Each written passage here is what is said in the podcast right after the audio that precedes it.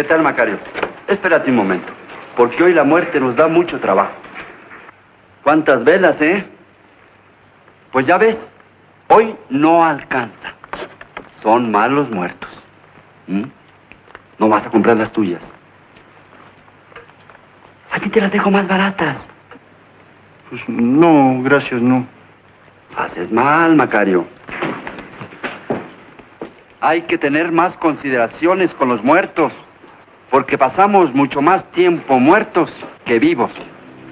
Total, en esta vida, todos nacemos para morirnos. ¿Y qué ganamos aquí?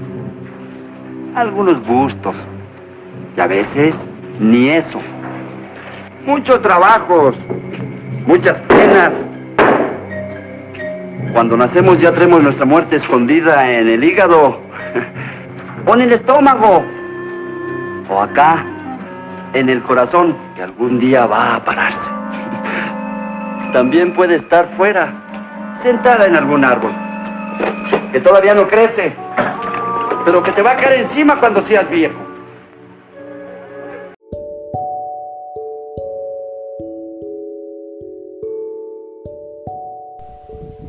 Alguna vez escuché por ahí, por ahí, por ahí, alguien que hacía referencia de que si quieres, este, que existe, no si quieres, existe la inmortalidad en el ser humano.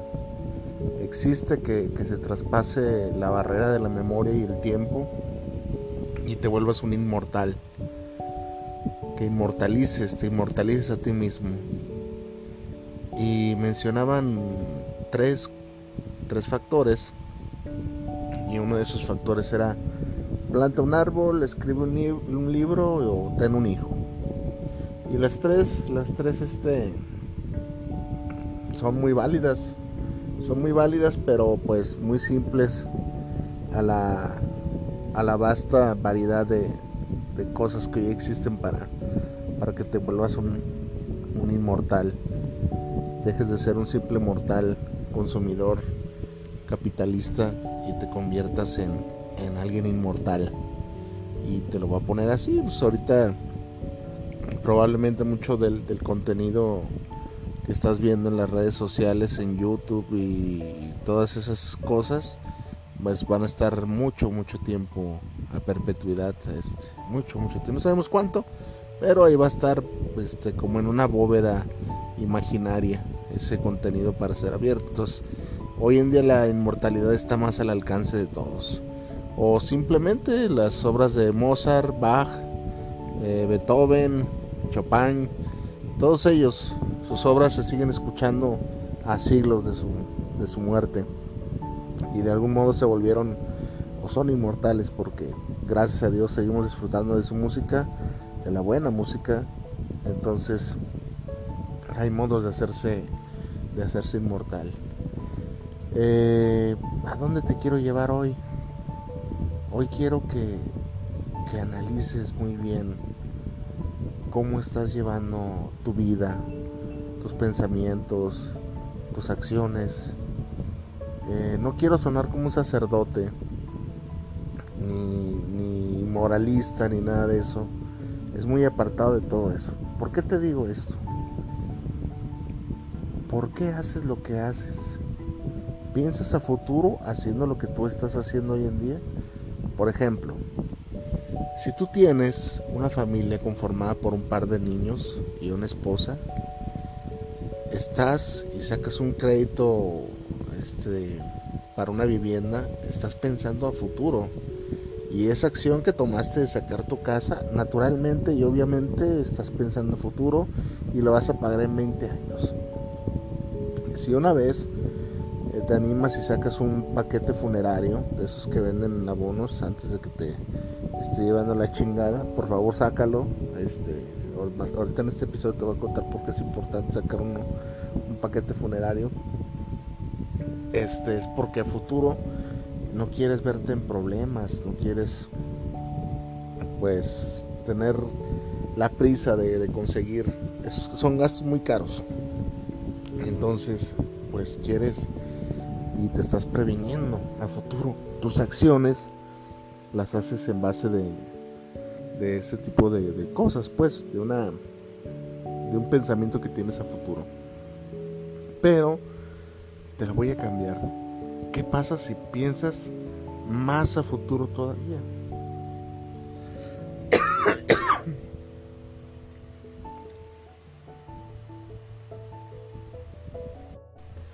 Sí, o sea, más, más, pero más, más, más, todavía más a futuro. Este, ¿cómo es, cómo es eso de más a, a futuro? Fácil.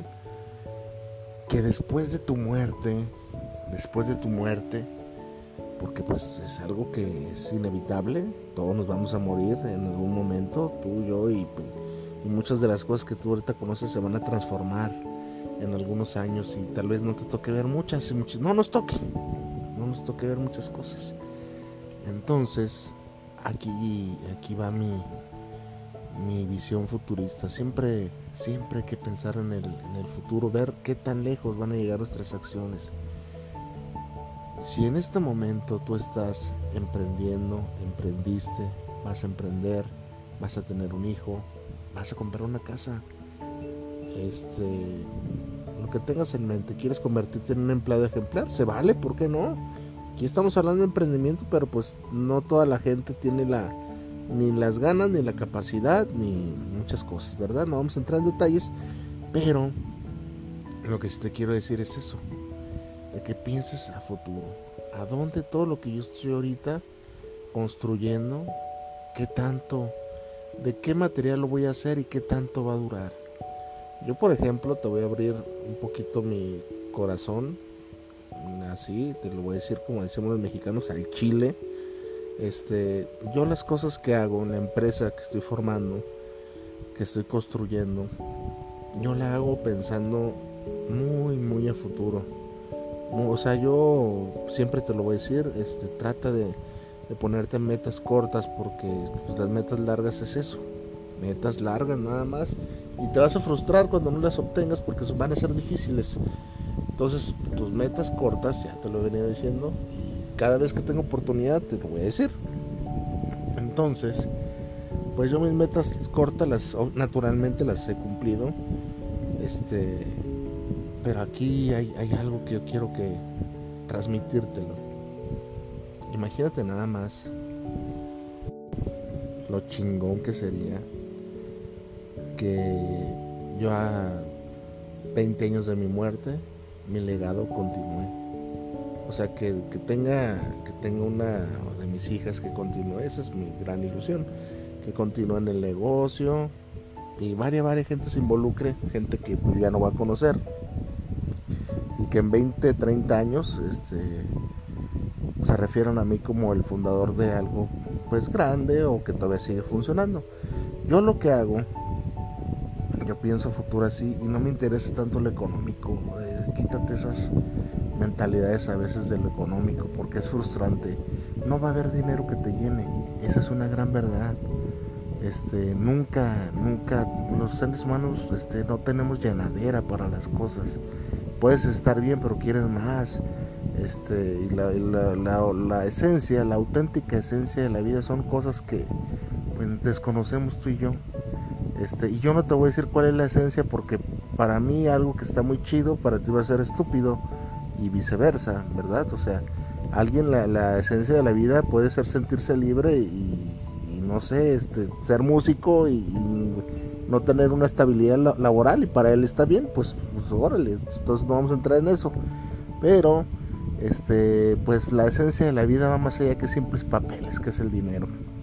¿Cómo ayuda y cómo nos gusta? Claro que sí pero este enfócate enfócate en, inmortalizar tu obra que tu obra este vaya más lejos que no quede nada más en, en una estadía fíjate que me ha tocado varias veces eh, en una ocasión en particular me tocó asistir a un velorio triste.